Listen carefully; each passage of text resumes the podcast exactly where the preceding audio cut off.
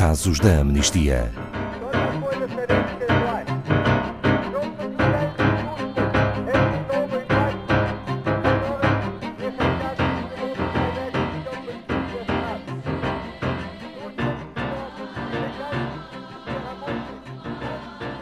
Sami, um requerente de asilo da Argélia, juntamente com um grupo de homens que tentavam entrar na Croácia, foi forçado a permanecer de pé num círculo de polícias de cara tapada que o espancaram com bastões e um taco de beisebol.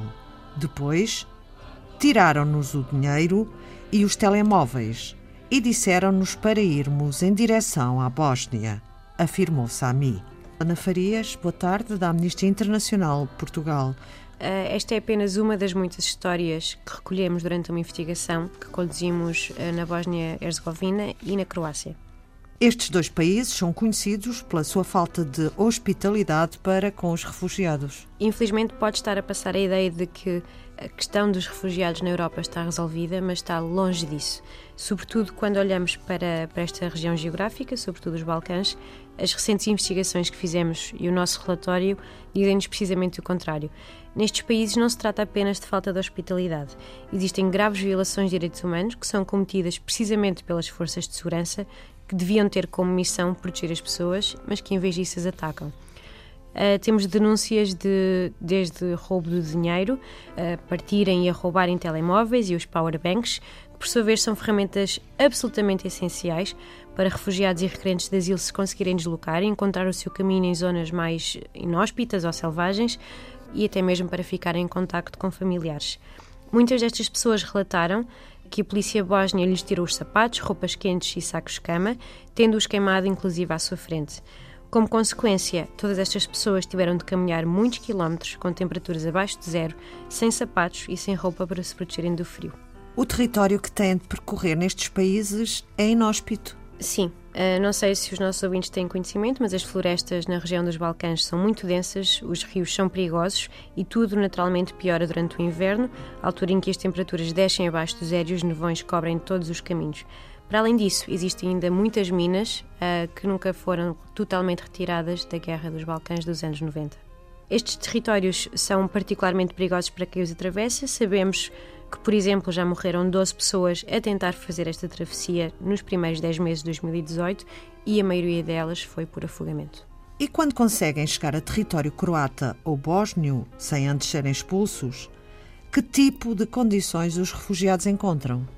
As condições são sempre adversas. Basta alguém chegar a um país que não conhece, numa língua que não domina, potencialmente sozinho ou não e potencialmente traumatizado, para que todas as condições sejam um desafio. Uh, além disso, exige-se que estas pessoas sejam recebidas com dignidade e em segurança, o que também não se verifica. Por exemplo, cerca de 5.500 pessoas estão presas em duas cidades bósnias, perto da fronteira croata, as cidades de Bihać e Velika Kladuza, e lá vivem em antigas fábricas abandonadas sem qualquer tipo de, de equipamentos básicos.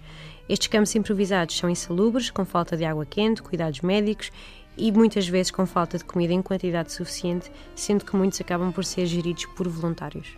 Voltando às queixas dos refugiados, Ana Farias, é só a Amnistia que tem recebido estas queixas por parte dos refugiados? Não, e também não somos os únicos que as denunciam. Por exemplo, os Médicos Sem Fronteiras têm prestado cuidados incansáveis aos refugiados e imigrantes uh, no campo de Miral e reportaram-nos exatamente o mesmo que estas pessoas. Aproximadamente 80 pessoas sofreram de traumas físicos graves, incluindo membros e costelas partidas, assim como feridas e cortes. E sempre que lhes perguntaram quem tinha feito isso, todos disseram que foi a polícia croata. Também a organização Jesuit Relief Services, que trabalham também neste campo de refugiados e num outro em Bira, afirmaram que em novembro e dezembro praticamente todos os casos que atenderam envolviam pessoas que tinham sido agredidas e roubadas também pela polícia croata.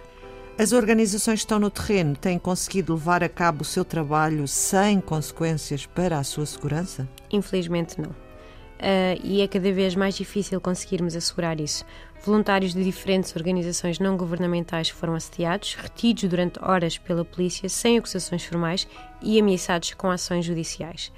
Também o Ministério do Interior acusou mesmo algumas destas organizações de auxiliarem pessoas a entrar ilegalmente na Croácia. uh, e também com tentativas por parte das instituições públicas croatas de supervisionar as práticas para a migração na fronteira foram sempre bloqueadas. Todas estas ações têm consequências graves para quem trabalha para apoiar os refugiados, que por sua vez acabam por ser sempre os maiores lesados nesta história.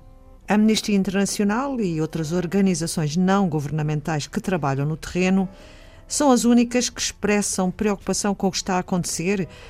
A comunidade internacional o que diz?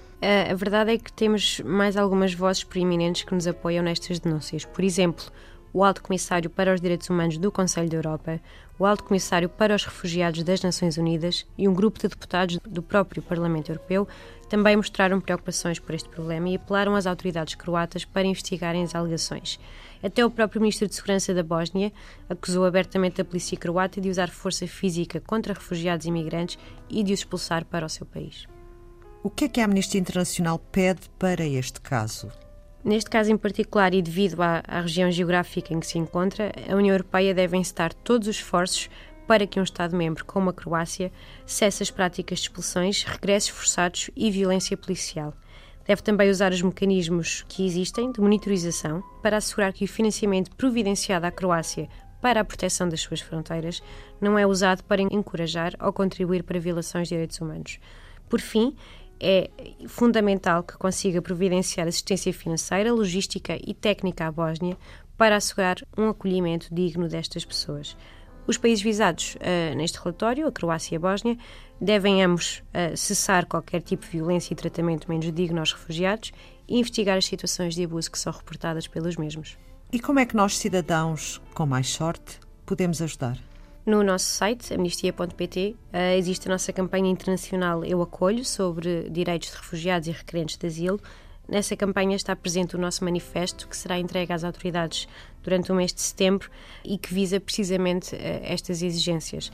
É fundamental que estas pessoas vejam os seus direitos protegidos para que todos possamos viver numa sociedade mais inclusiva. Obrigada, Ana Farias, da Amnistia Internacional Portugal.